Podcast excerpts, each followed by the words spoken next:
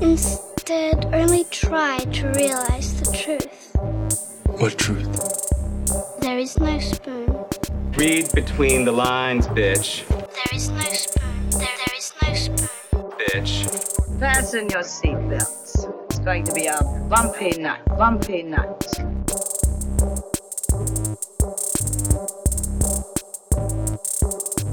Saludos amigas y amigos, yo soy Mario Alegre Femenías Y yo soy Rosa Colón. Y esto es Desmenuzando.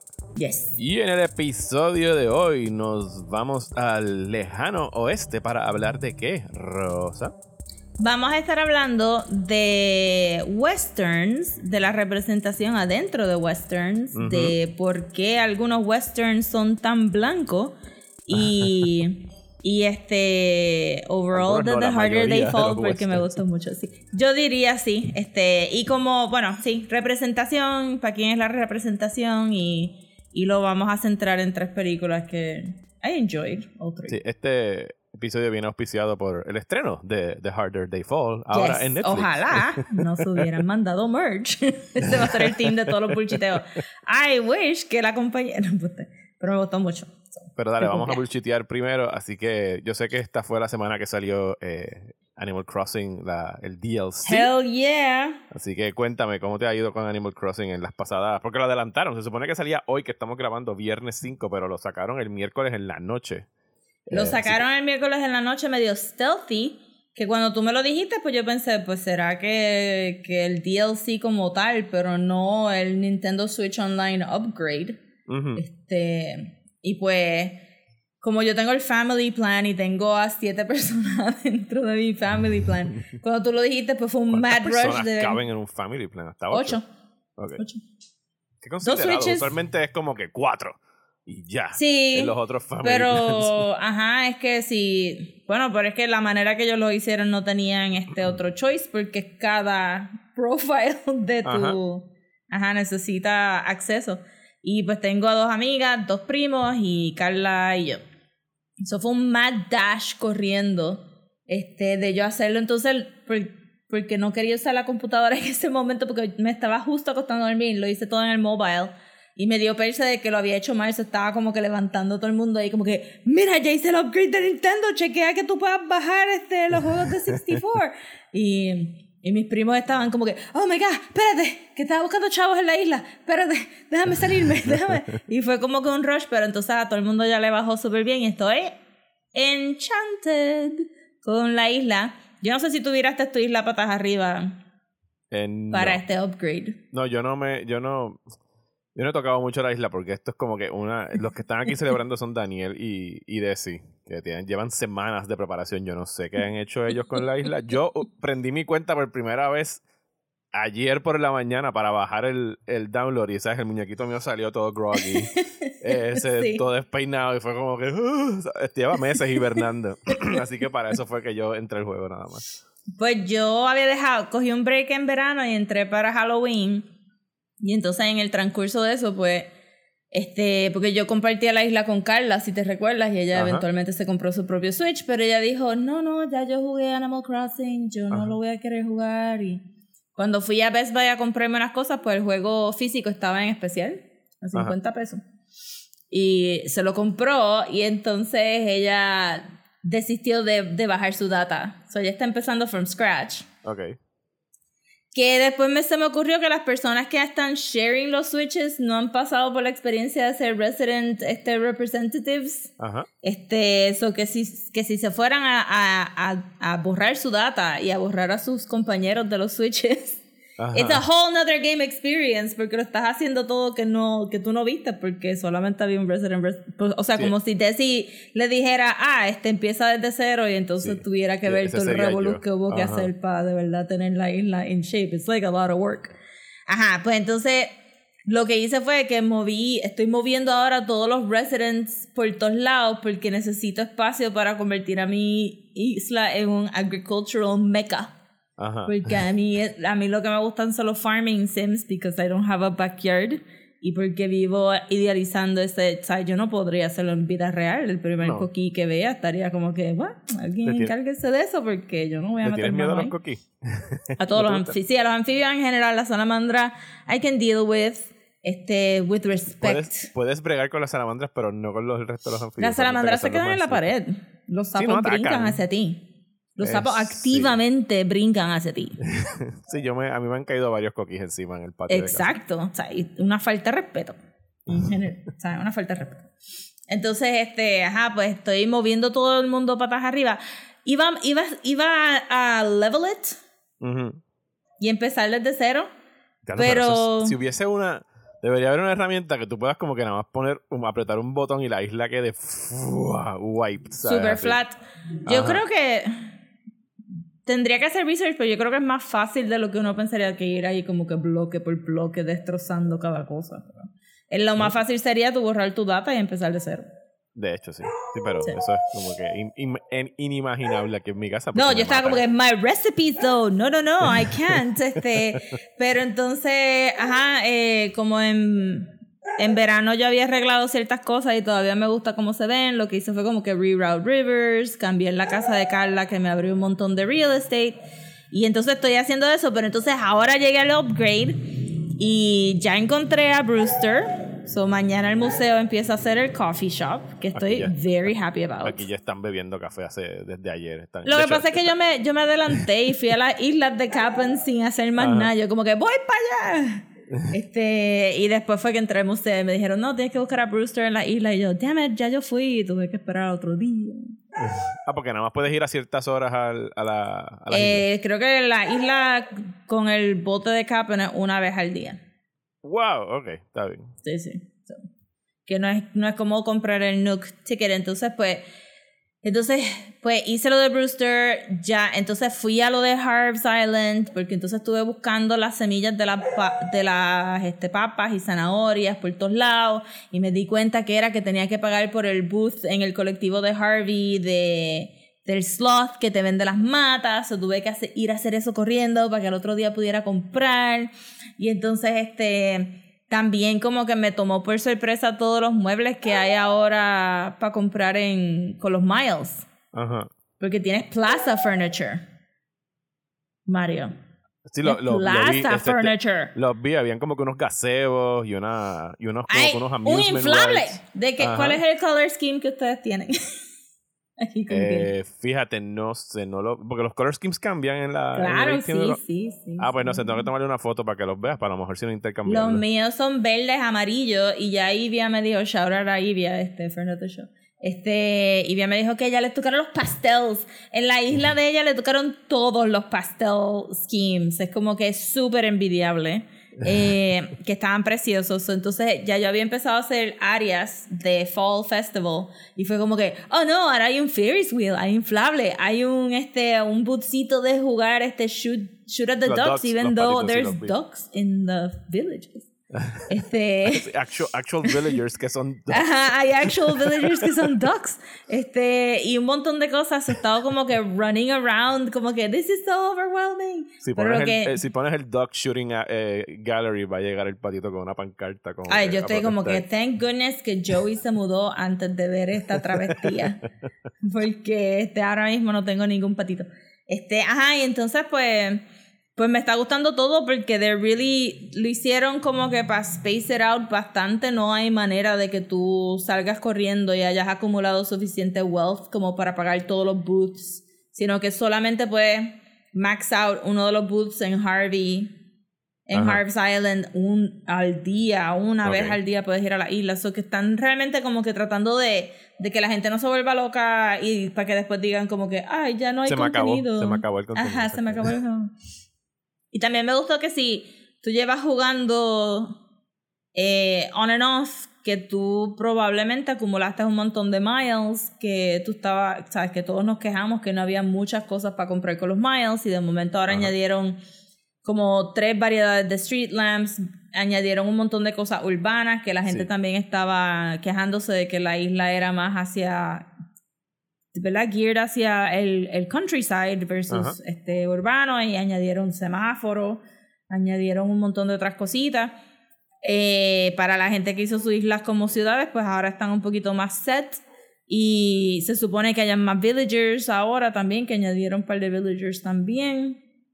Eso es como que. Ah, y, y tuve como 15 minutos comprando todas las cosas de Nook Miles, pero lo mejor, lo mejor, lo mejor, lo mejor es que ahora tenemos recetas para cocinar. Y cuando tú vas a buscar recetas for building, eh, en las casitas de tus villagers, maybe consigues una receta de cocinar o maybe consigues una receta de build.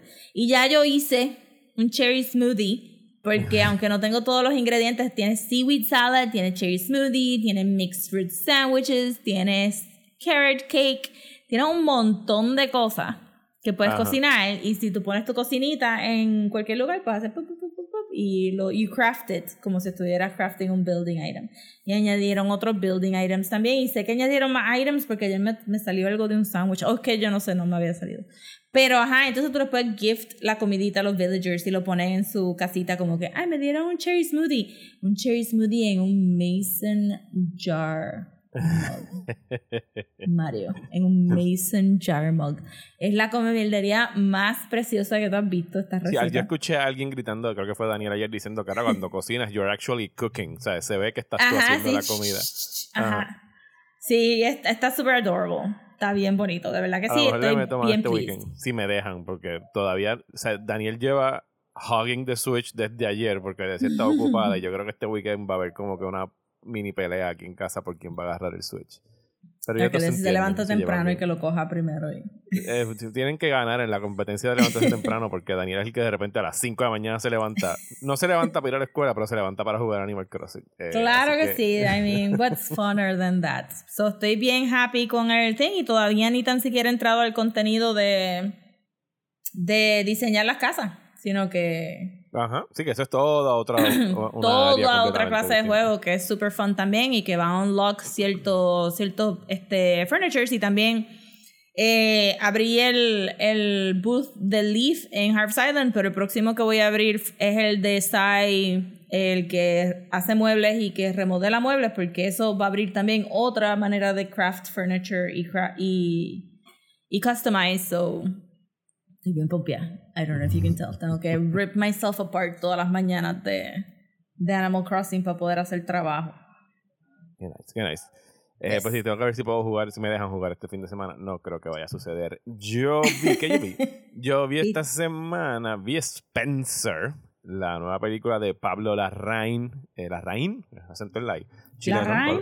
Larraín, Larraín, no sé, no sé cómo lo pronuncio. No, no, no es francés, así que es Larraín. Eh, con Kristen Stewart haciendo de la princesa Diana. eh, y me gustó un montón. Eh, Tú sabes que yo tengo como que cogeo un poco con la realeza y me gustan los dramones así como The Crown. Simple y sencillamente porque me gusta ver a todos estos idiotas peleando todavía por princesitos y títulos y reinos y toda esa mierda. Pero esta parte de una premisa bastante interesante porque lo primero que aparece en pantalla es que es, es, es ¿cómo dice? A tragic, a fable about a tragic story. ¿Sabes? Que no están diciendo lo que ustedes están viendo es real porque todo es especulativo. Como en realidad el 80% de lo que sale en The Crown es especulativo porque no había nadie dentro de Sí. esos palacios escuchando. I mean, pero la película lo hace claro que la reina mandó a matar a Princess Diana, si no. No, fíjate, no, esa parte no la tocan. Eso lo van a tocar en The Crown, maybe. Eh, pero no, porque esta película se desarrolla en lo, o sea, Nochebuena, Navidad y Boxing Day, que todavía no tengo claro qué carajo es Boxing Day, lo llevo escuchando hace años, pero no sé a qué se Boxing Day es el día después de Navidad por todos Ajá, los 26. boxes. That's it. Por lo- sí, porque dije, bueno, no puede ser Boxing Day que todo el mundo salga a la calle a pelear, debe ser como que tiene No, es como que por las cajas y qué sé yo, este, yo pasé Whatever. unas navidades en Noruega "Ay, hoy es Boxing Day, ¿qué vamos a hacer? Nada, ver televisión y comer chocolate, that's what you do in Boxing Day. Yo como que, Pues es ese, esos tres días donde Diana en 1990, poco después de que explotara como que todo el revolú con, ¿cómo se llama la, la chilla de Carlos? Whatever, Camila. Eh, Y entonces como que ya estaban empezando las rupturas, los paparazzis están todos cayendo encima de Diana, se la llevan como que a uno de estos manors eh, lejos de, de la ciudad.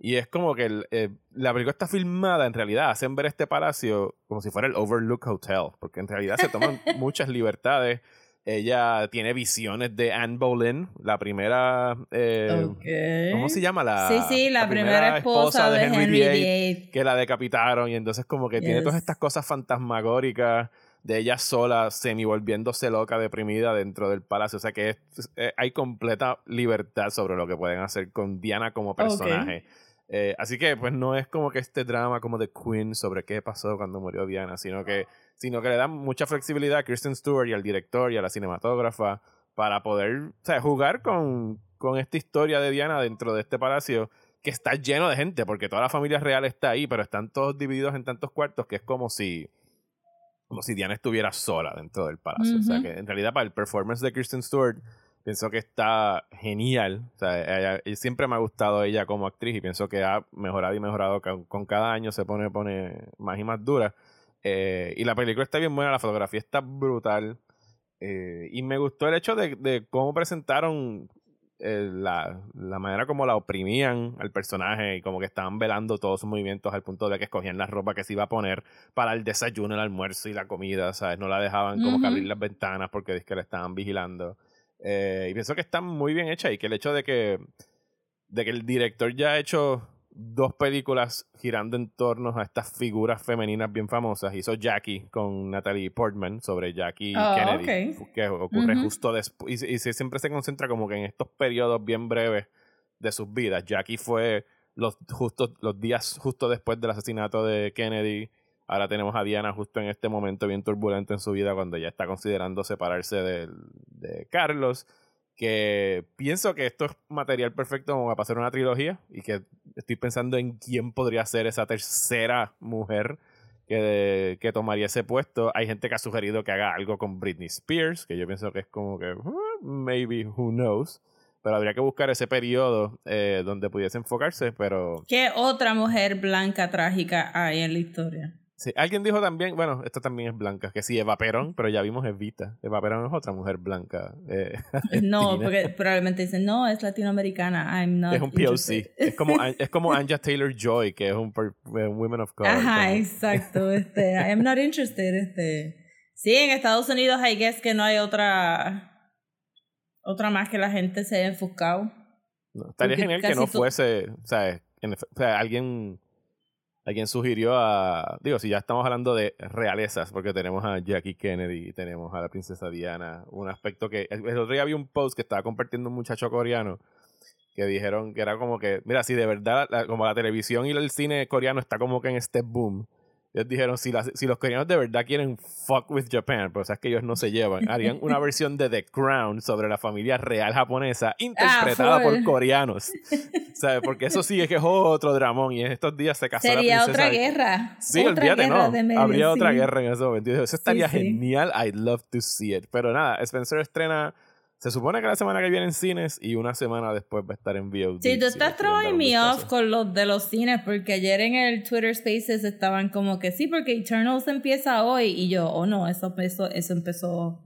I feel como que he estado escuchando The Eternals ya dos Pues semanas, mira, eso, no eso puede es- empezar o Eso ayer. es un problema que, que existe y yo me he, quejado, me he quejado mucho de eso en el que nosotros, y, to- y me, me culpo en cierta parte porque los críticos como que tenemos esta burbuja de dos semanas desde cuando vemos la película hasta que estrene que depende a quién tú sigas en redes sociales es como que ay sí, Eternals aquello y el post credit y tú como que puñeta pero cállense la película no ha estrenado para el resto del público pueden Ajá, dejar sí, la como que para I'm already sick of it, como que empieza mañana.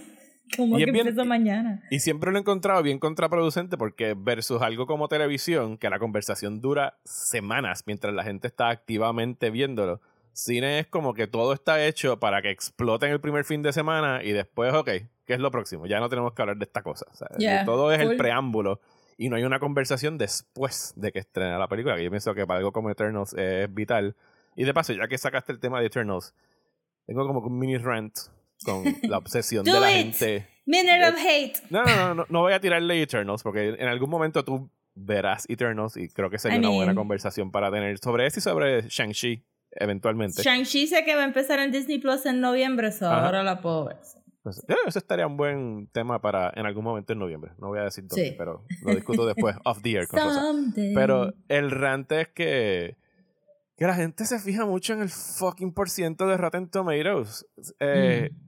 Give it up, people. ¿Sabes? Alguien, o sea, lo digo como alguien que aporta al estúpido por ciento de Rotten Tomatoes porque lamentablemente sí dirige tráfico a mi página de internet, así que pues es una herramienta que uno puede utilizar. Pero ahora mismo la película está creo que en 50% de aprobación en Rotten Tomatoes. Y. Rotten Tomatoes con su métrica dice que eso es rotten, que para mí es mal, o sea, eso no es un, o sea, tú no puedes estar comparando esto como si fueran notas de la de A, B, C y F, o sea, que tú sacaste menos de 60%, pues una F. 50% quiere decir que a la mitad de la gente le gustó y a la mitad de la gente no le gustó. Es como que una Ajá. opinión dividida, no hay un consenso sobre la película. Y tú me dices que la película está debería de los ser un, un mushy tomato. Ajá. O sea, tiene que haber un punto medio porque no puede ser todo, o sea, estos binarios de podrido y fresco. Y entonces no hay no hay espacio para, para nuances en el medio. Como que, mira, hay, hay- reseñas que son Pues, pero es mixtas. que eso no está hecho para que haya I nuances. know. Pero entonces, give it up. Olvídense del fucking por ciento de Rotten Tomatoes. Imposible, porque te lo están añadiendo en todo. Yo no sé, este. Yo no sé quién creó este Rotten Tomatoes, pero tengo que decir que en, en longevity ha sido brilliant, porque esto era como que algo que empezó, Era un site solo que empezó que se llamó Rotten Tomatoes. eh, qué sé yo, en el 2000. Ajá. Y ¿Sabes? después Como compró que- Fandango y Fandango es. Ajá. Warner es dueño de Fandango. O sea que Warner tiene como que parte de la.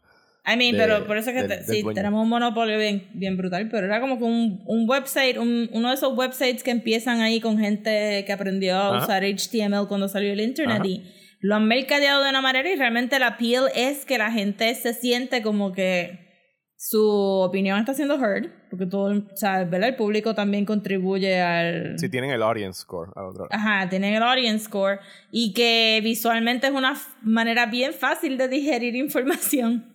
Sí, por ciento y tomate. Verde, fresh malo, ro- exacto, rojo, Ajá. bueno, ya se acabó y pues por eso, pero ahora hay este, ¿cuál, es el ser- streaming service que te pone el, el tomato score Yo creo que en el resumen? O Hulu, no estoy seguro. los Sí, lo vi en algún lado que dije, ¿en serio van a poner eso ahí también? Como que I don't give a shit. Este, los Ajá. únicos reviews de streaming services que yo leo son los calls de Shutter.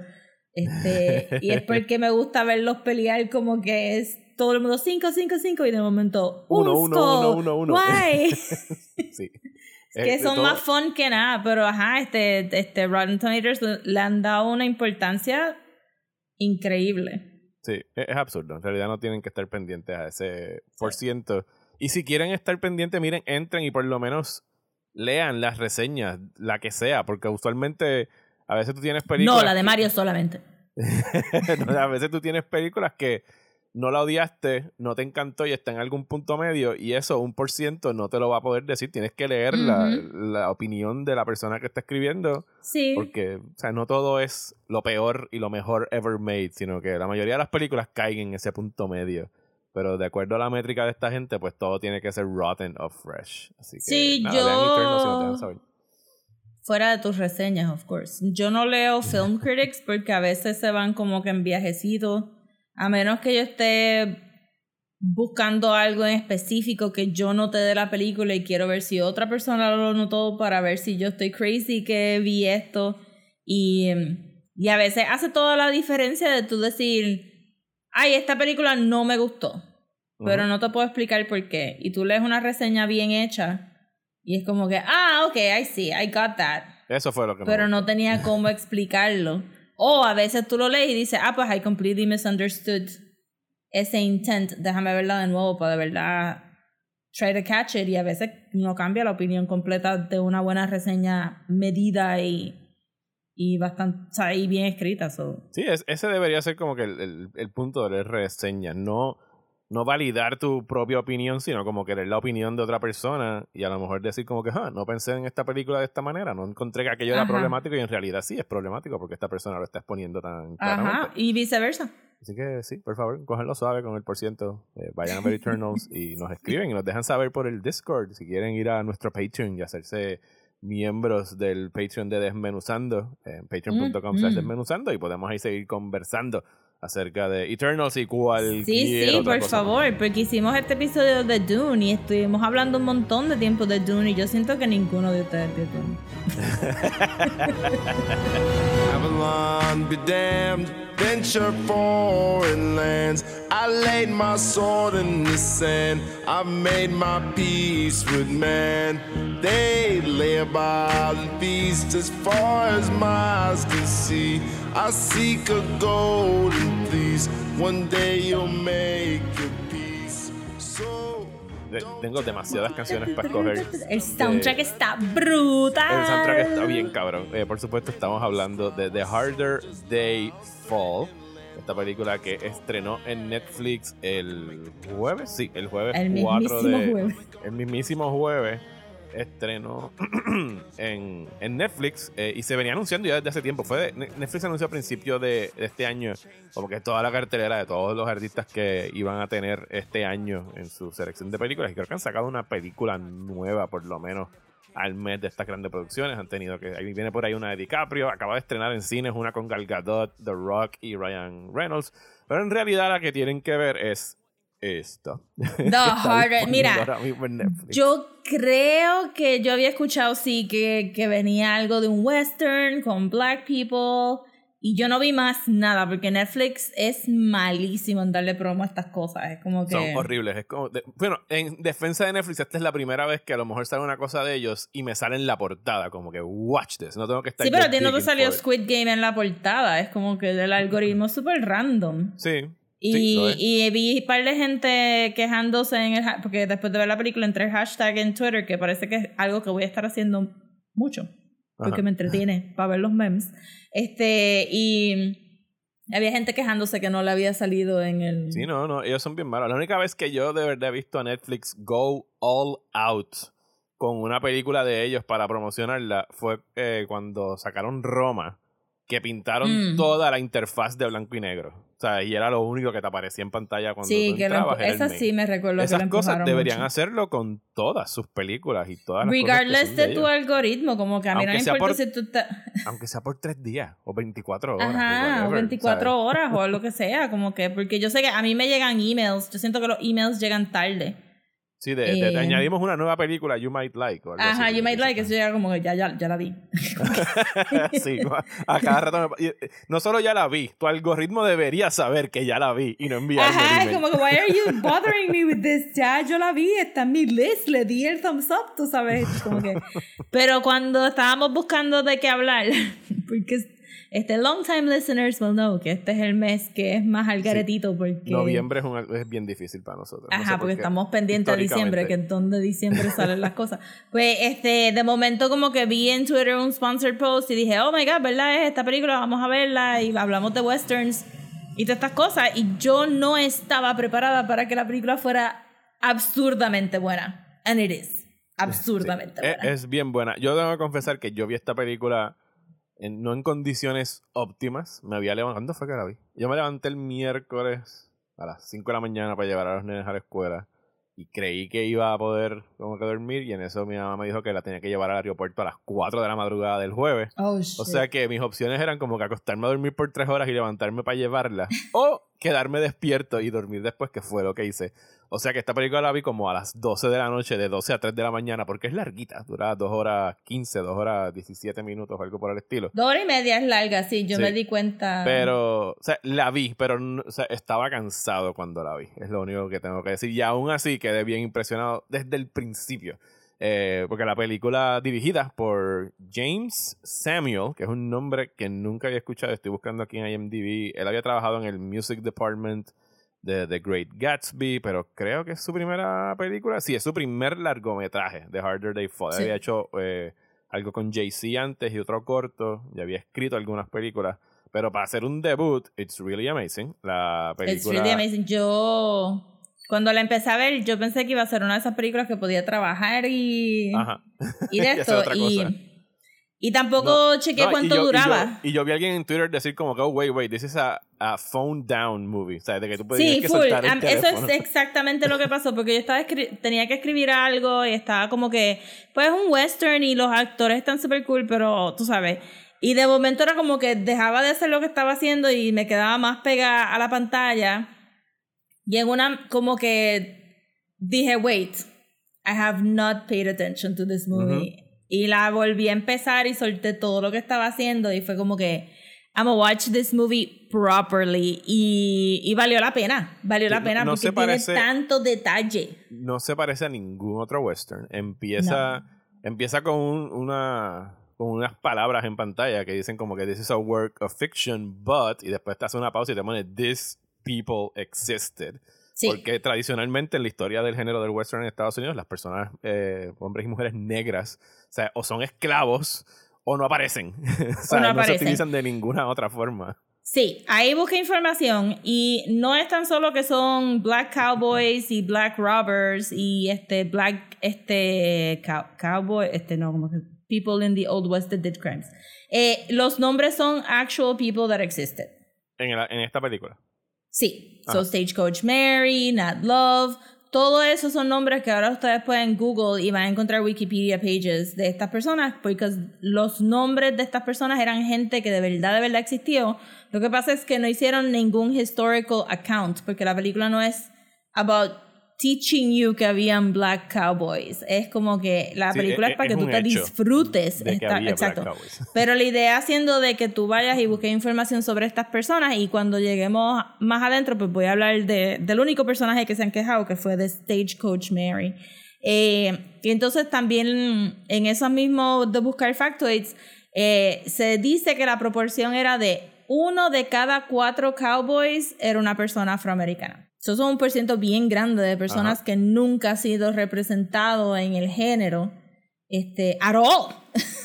Sí, no, y, y de hecho, eh, hace como uno o dos meses el Criterion Channel tuvo toda una colección de, de Black Westerns. O sea, que estaba Mm. Posse de Mario Van Peebles, eh, estaba Buffalo Soldiers, que es una película con Danny Glover.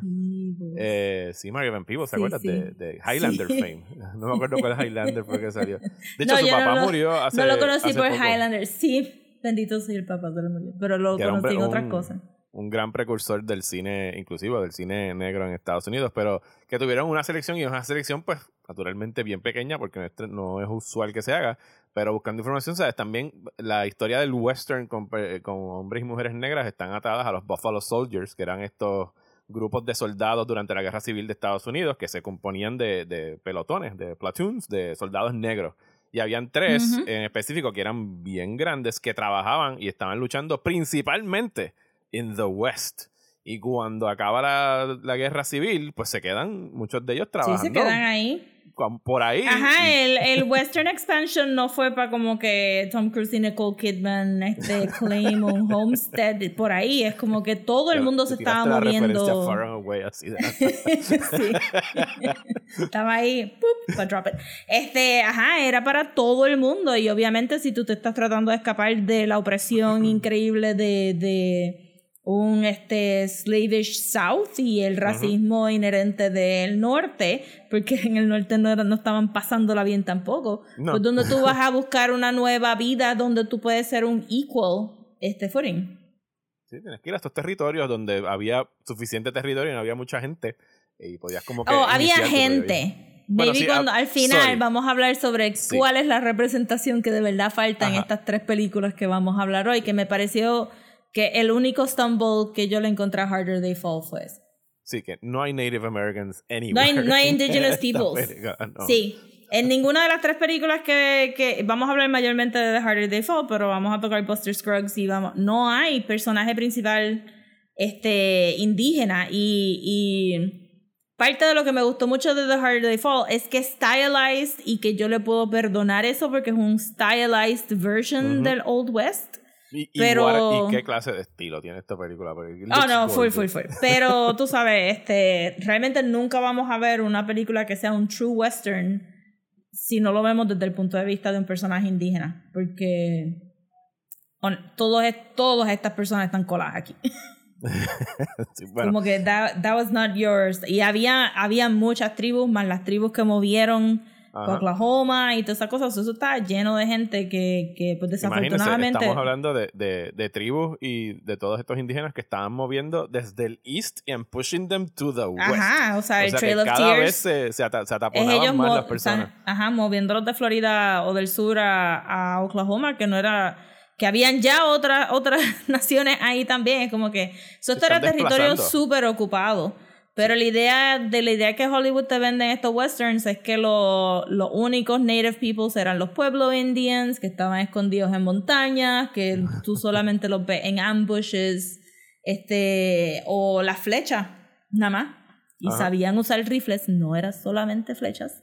Y O el personaje trillado del único native que tienen que Claro. sirve de guía por el. el por guía, el, este, el, el mystical, este guide, Ajá. este, ¿verdad? El magical El tracker, indigenous tracker, person. Le dicen el tracker. Ajá, o, o el runner o whatever, y, pues, pues oh, el, el uni- la única falla es pues que sí, que a veces este, pues nos centramos en, en, esta, en esta cultura oprimida, pues es la que va a shine en esta película, pero no se le... Y hablan mucho de raza, y hablan mucho de, de white people as a problem, Ujú. pero no tocan la idea de que ellos también están siendo oppressors viniendo a un territorio que no es de ellos. Ujú, que no les pertenecen. Y, y la historia de The Harder They Fall gira en torno principalmente a Nat Love, interpretado por Jonathan Majors, eh, que está Having the best papel. time of his life, Jonathan Mayers. Que cuando era chamaquito estaba viviendo con su papá, que era un, no sé, un sacerdote, un ministro. Un era ministro. sacerdote. ¿Ah? Sí. un ministro porque estaba Eh, casado. y, a su- y tiene como que este opening bien parecido a Once Upon a Time in the West de Sergio Leone, donde llega este outlaw, que no le vemos la, la cara, pero sabemos que es Idris Elba. eh, I que mean. llega, llega y asesina a, frente a él, de chamaquito, a su papá y a su mamá, y le deja carved en la frente un, un crucifijo, ¿sabes? Y lo deja Sí. vivir. Y años después, cuando ya Nat Love está grande, eh, se entera de que el personaje de Idris Elba, que se llama... No, pero primero, porque esa es la introducción a, a la premisa. Y después Ajá. cortan y está en una iglesia. Ajá. Y entra este dude, que es el único latino que vamos a ver también. No hay mucha, no hay representación de gente latina tampoco en Sí, aquí, Jesús pero sabemos Cortés. que, que mitad de ese canto de tierra era de México. So debía, debe de haber par Ajá. de westerns mexicanos también desde el punto de vista de ellos. Entonces, entra a la iglesia y este tienen todo este todo este back and forth porque él sabe que es una de las personas que mató a su familia porque tiene un scorpion en la mano Ujú, parte y entonces tiene y es, es el mejor title cre- title sequence Ajá. Porque, porque, le porque dispara le y dispara cada como- le dispara disparo un par de veces, incluso Ajá. en el aire, y cada disparo sale el título sí de el Harder título the Day. Harder Fall. they fall. Y como que ah es y ya tú sabes qué clase de película tú vas a ver porque el intro es medio dark Sí, sí, sí. No, no, no. y tú sí, como, pero oh no esto el está intro dark es bien dark y cuando entonces tienes el title sequence que entra la música y entran estos beats de hip hop y todo esto es como que, ok, ok, ya estás como que This is entrando what we're cara. watching. Entonces, porque en ese, en ese opening también tienes como que, porque lo vi quoted por todos lados en Twitter, que es este, pues él mata a esta personita que claramente tiene un bounty, el sacerdote o el preacher de la iglesia sale de detrás y le dice como que, ay, Dios mío, ya se acabó. Y él, sí, sí, lleva, entrega el cuerpo que te van a dar cinco mil pesos por él. Y él dice, pero ¿por qué tú no lo llevas? Y él, porque yo valgo 10. Sí, ¡Boom! es- pues y sigue línea de- caminando. esa línea le quedó tan cabrona cuando la dice. Y la sonrisa, mira, porque de verdad que en Lovecraft Country, este Jonathan Majors no sonrió as much as he No. should have. Aquí era como que, please smile more, you are amazing. este, tenía un guille, un flow, todo el mundo realmente. Todo el mundo, porque la introducción de Sassy Beats como, como Mary Fields, que, que Sí. es un número musical. Todas las Sí. películas se podrían beneficiar de más números musicales en ellas, aunque sea uno. Eh, Ah, aquí ella- llegaron como que, oye, Jonathan Majors, ¿tú sabes cantar? Y, yo, y él, que si yo sé Sí. cantar. Déjame tararearte un poquito. Ah, ok, sí, fantástico. Cuando perfecto. llega la entrada es de, de Sassy Beats, que ella llega con marcando el beat con una escopeta en el piso, que usa como si fuera un bastón. Eh, entonces de repente sale fabulosa con todo su pelo, o sea, cantando con otras dos mujeres en tarima que están en esta barra donde él está llegando. Y obviamente descubrimos que tenía todo este pasado romántico entre el personaje de, Sí. de Mary y el personaje de Nat. Y entonces ahí es que se enteran de que mientras estaba todo esto pasando, otro grupo de, de outlaws asaltaron a este otro grupo de outlaws que se habían robado el dinero supuestamente de un banco y se enteran que no, que no era un dinero de un banco, sino que era, Era dinero que la. Esa, esa es la ganga de, de Nat Love. De- eh, exacto, esa es la ganga de Nat Love, pero que la ganga de Rufus, se le, le roba el dinero a la ganga de Rufus Buck, que es Idris Elba. Que ahí Sí, es que Nat que, Love se que entera. estaba comisionado por los Crimson Hoods Ajá. que estaban trabajando con Rufus Buck. Pero que tam- también nos enteramos que Nat Love solamente le roba a los chavos a otros outlaws. Ajá. Sí, no le, no le roba a las per- al dinero a las personas, sino que es, un tipo de Robin Hood, por decirlo así. Sí, un poquito de Robin Hood y, y kind of smart, porque entonces la policía va a estar buscando a los Crimson Hoods, no los van a estar buscando a ellos. So es como que, it was very good. Y la, y la otra ganga, eh, la, la, las otras dos personas, no busqué los nombres. Eh, Eh, tú dices, lo, lo- ah, los otros dos muchachos que están con él en sí, los otros dos muchachos que tienen Eh, un, un Es Bill Pickett, es el protagonista. Bill Pickett, es el Faith. Y personaje el que está otro, interpretado por Eddie Gathegi. Eh, y el otro es Clyde Grimes. Clyde. Eh, no, ese- Clyde Grimes era el de, los Crimson Hoods. ah, El otro es el que tiene los ojos bien bonitos como calmendra. Sí, que es el más, el más guilladito, que el que quiere, el que quiere Sí, con- porque... Ra- eh, Bitch, I'm Jim, nice. Jim Beckworth se llama. Jim Beckworth, ajá. Este, que, que quería ser como que the fastest draw of the West. Ajá. Pero este, ese back and forth con el Crimson Hood Gang estaba perfecto, se sintió súper natural. Pero entonces ellos dos, Matt Nat Love, son la ganga donde antes este Stagecoach Mary pues pertenecía y pues ella se fue a hacer su, su burdel. eh, con otro personaje que encontré increíblemente importante porque tenemos un poquito de queer representation en la película, Que es este Coffee. Que, Ah, sí, de Coffee. que me parece que el- si leí bien es el único personaje que es nuevo. Sí, que no, era- no para- estaba basado en nadie no estaba basado en nadie en, específico- en específico y pensé que el nombre era como que un pun a Coffee La de, de, la de Pam Grier. Ajá. Sí. Sí, Pero definitivamente. es coffee porque por fisticuffs en vez de coffee por café. Y pues resulta ser, voy a brincar rápido a esto porque no hay, no, there's no, realmente no viene al caso hasta una escena bien graciosa este más abajo, pero la realidad es que todo el mundo, este, el personaje de Coffee se identifica como masculino y todo el mundo lo lee como masculino.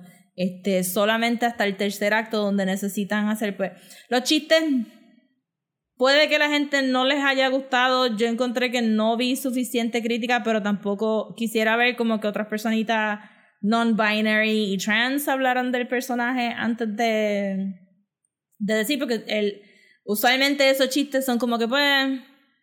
Ay, este, el chiste clásico de, oh, I thought, you, oh, I was attracted to you, thank goodness I'm not attracted to a man. Pues era como que, pues, it's okay, I guess. Y entonces la idea de, de gender al personaje con su biological sex, este, para whatever reason, y la escena queda brutal y quedó super funny. Pero for whatever reason es como que un old joke también, es como que lo, lo balancean un poco más tarde, pues como que aceptando con el género que se quiere identificar y este, ¿verdad? Tiene como que un thing, pero entonces también lo rematan con, con el, el look de Nat Love cuando, se cuando Mary y Coffee se despiden y él está ahí como que... "Ah, ah". Y es como que... Está bien, maybe la. Maybe that. You should. Yo espero que alguien le, le dé como que constructive criticism sobre eso para que no. Para que no vuelva a pasar, porque estaba bien progressive y después echó como que dos pasitos para atrás. But I still love the character un montón y no me dañó la película. It was just unfortunate que tuviera todavía esos chistecitos medio. medio viejos, pero. Pero. Ajá. Tengo que decir que toda la escena del tren Con Regina King. maravillosa. O sea, ya en Regina King usualmente, en casi todos los sitios de Regina King han como que dicho, yes, we're gonna focus on your eyes. Pero aquí fue como que, oh no, no. Yes, we're going to focus on your eyes. Y toda, toda la escena del tren estuvo bien buena este, con, con este hombre. Con la Keith Este- Stanfield. La Keith Stanfield, que también hace, hace rato que no se veía un La Keith Stanfield como que super cool. Sí, es súper cool, súper suave, ¿sabes? Porque él es el otro Ajá. el pistolero, el otro fastest gun in the West. Sí. Eh, y, y tú estás esperando toda la película ese encontronazo entre el personaje de él y el personaje de. de, de Y lo Jim. manejaron, sí, con este, con, ajá. Pero, y lo manejaron súper bien. Eso fue, yo, I literally gasped. Sí, Esa- era- era ese pe- era- tercer acto, yo en estuve todo el tiempo, era, era bien problemático, porque el hecho es que los dos posses te, te gustaban, el cast, y era como que no podías escoger exacto. entre uno y el otro. Realmente la historia gira alrededor de que el Rufus, este, el Rufus, este, ¿cuál es el apellido? Eh, Rufus Buck. El Rufus Buck Gang están tratando de crear un, un Tulsa en el medio de, Sí, un banco, Este, un, un- una, una- un actual true blue black people este town donde ellos pueden thrive y este se, se dan cuenta de que la persona que dejaron a cargo mientras Rufus estaba en la cárcel en Yuma este que by the way sale en Blackish y lo tuve que buscar en Internet Database en Internet Movie Database era una es- cárcel que, que existía. ah no sí no no no este el, el actor que dejaron como mayor Ah, ah, ok, ok, sí, ahora. él bien. salió en Blackish el sitcom Ujú. y lo tuve que buscar en Internet Movie Database porque no lo reconocí, porque en el sitcom él hace algo bien slapsticky, este weird, y aquí era como que super rough talking, blah, blah, blah, blah, like this. Y estaba este super intense y super cool. No vamos a, a get in en ese tercer acto porque hay muchos jokes y muchas cosas super cool que serían bien spoilery, pero podemos Ajá. resumir la película con This is este un black created western para que estos personajes que son este actual historical characters pero en un fictitious setting como que re- reluzcan un montón y tiene sus problemitas con algunas cosas, pero overall fue un really fun ride y Ujú. esas tres horas casi no, no se sienten. Lo único otro que voy a decir es que la otra queja que vi eh, online es que actual Stagecoach Mary era una persona con piel mucho más oscura que Sassy Beats, que es una actriz biracial, y era también gordita. Ok. So que la gente estaba pointing a la actriz de Lovecraft Country que es preciosa y era mi crush en Sí, Lovecraft la, Country. la, la hermana de, Ajá. de, de, Simo- de Porque, Sis. hello. Ajá. Jebota. Sí, Este, sí, ella que- salió que- en His House, eh, ha salido en, salió en Loki también, ¿verdad? Ella es la de Loki. No, Ah, no la he visto en Loki. Pero sí, es como que un carisma. Es un carisma, este. Person, como que super charismatic. Este, que ella pudo haber sido Stagecoach Mary. Yo entiendo por qué Sassy Beats está ahí. Este, me gusta mucho Sassy Beats, pero. Pero ajá, este, esa fue la otra queja, que hubo un poquito de colorism. Habían actrices de piel más negra en el background. Ajá. Que todas las personas principales, menos maybe Jonathan, este, Sí, hay, hay un poquito de colorismo ahí. So, entonces, las otras películas que, para contrastar esto, si ustedes no han visto muchos westerns, pues lo que hay en Netflix es el, este, El Battle De los Coen Brothers. De, de los hermanos Cohen. Ujú. sí, de los hermanos Coens, pero que eso sí que es a very white interpretation de white westerns en Hollywood. Sí, es una Porque antología es un love de song a los westerns de. Hollywood. Sí, tratan de tratan de subvertir a lo mejor un poco el género con las historias que están contando, pero sigue siendo una historia de una perspectiva completamente blanca, que es la inmensa mayoría de las historias de los Coens. ¿Sabes? Ellos rara Sí, vez han, sí, han- sí. han Sí, yo no- salido- se han salido de esos márgenes. Yo no hubiera este, yo no hubiera puesto la película pensando que iba a haber indígenas y personas negras, pero es un buen contraste a que esto es lo que Hollywood piensa que era el, el western y ellos están hablando de old Hollywood western también Ajá. porque tienen el singing cowboy, tienen y entonces tienes The Harder They Fall que te está presentando una versión contemporánea como porque los 80 los westerns volvieron, estaban Young Guns y toda esta porquería. Sí, Este- tuvieron un comeback en los late 80s, early 90s, ahí con el bonche de. Unforgiven, Young Guns, eh, Sí, Dances with Wolves. pero esto es como así. que cool contemporary este black movie sobre westerns y entonces pues The Ballad of Buster Scruggs pues si te gustan los spaghetti westerns y todas esas otras cosas pues es como que un love song a eso Y entonces este la otra que está es The Hateful Eight que es la de Quentin Tarantino que es bien divisive porque a alguna gente no le gusta at all Eh, ¿A ti te gustó? a mí me gustó porque, o sea, la historia como tal es bien crude y no, I don't agree con muchas de las cosas que hicieron en la película, pero me gustó el elemento de que se sintiera como una obra de teatro. Sí, es bien teatral. Toda la película ocurre dentro de esta cabaña, salvo dos o tres flashbacks y el principio, cuando están de camino a, a- a Sí, la cabaña. Y que todos los actores tienen como que un monólogo y, y un storytelling aspect, y pues hay muchos actores carismáticos que saben lo que están haciendo, específicamente...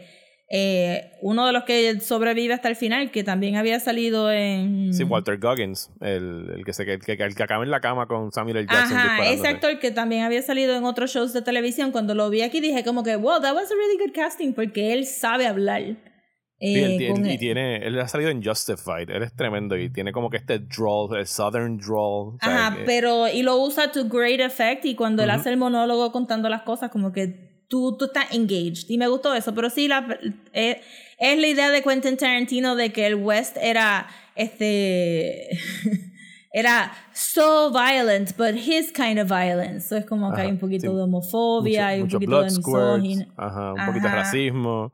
Ajá, y es como que, pero al al final no está diciendo nada de nada. Y, y, o sea, no está diciendo un mensaje. No es ni un love song a los westerns, pero tampoco quiso hacer, qué sé yo, es, es como que un character study, no es más nada. Versus aquí, en The Harder They Fall, que pudo haber sido un character study también de esa misma línea, but- pero la acción está buena, la trama está buena y como que todo eso. Sí, el estilo está bueno. Hay un tiro de, de Harder They Fall cerca del final cuando la cámara parece que vuela de una esquina del town al otro para enfocarse en la sí. cara de Jonathan Mayers. Que Yo dije, que, ¿cómo hicieron eso? ¿Eso era un eso? dron o con planos? ¿Cómo tú hiciste? Hay muchos beauty shots y me encanta porque casi todo el mundo tiene su momento para posar.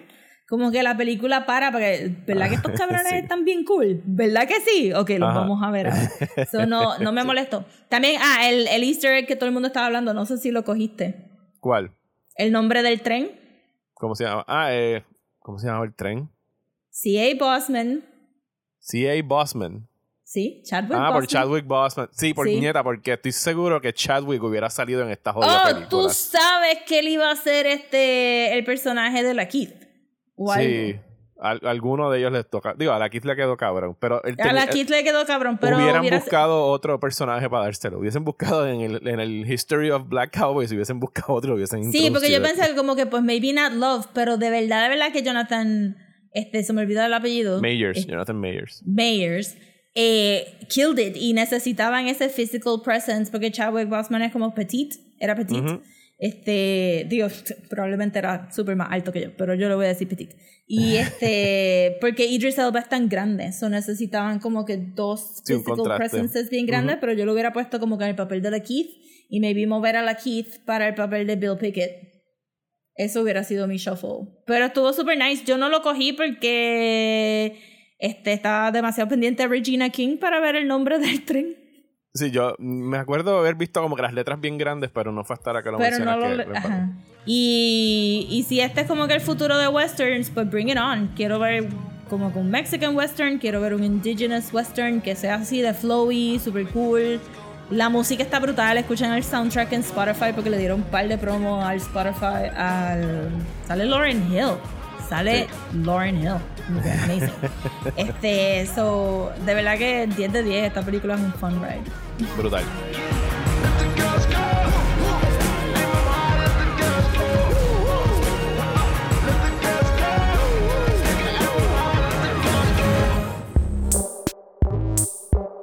Y hasta aquí este episodio de Desmenuzando. Muchísimas gracias por escuchar, especialmente a las personas que nos apoyan a través de nuestra página de Patreon en patreon.com slash desmenuzando, donde este mes tendrán dos episodios extra cuyos temas todavía no hemos escogido, así que si No. quieren sugerir Pero uno, todavía tienen el de Dune. Ajá, vayan a escuchar el de Dune que duró una hora.